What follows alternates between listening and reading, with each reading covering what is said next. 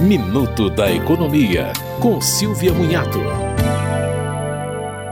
Os consumidores que estão tendo os reajustes anuais das contas de luz têm pelo menos algum alívio pela manutenção da bandeira verde no mês de junho. Vale lembrar que de setembro de 2021 a metade de abril deste ano, vigorou a bandeira de escassez hídrica, que elevou as contas. A bandeira verde significa que não haverá acréscimos na conta. As bandeiras amarela e vermelha representam acréscimos e são usadas quando é necessário comprar energia de termoelétricas, por causa de problemas na geração hidrelétrica. De acordo com o Operador Nacional do Sistema Elétrico, os reservatórios das usinas estão variando de 66,56% da capacidade no subsistema Sudeste e Centro-Oeste a 99,15% no Norte.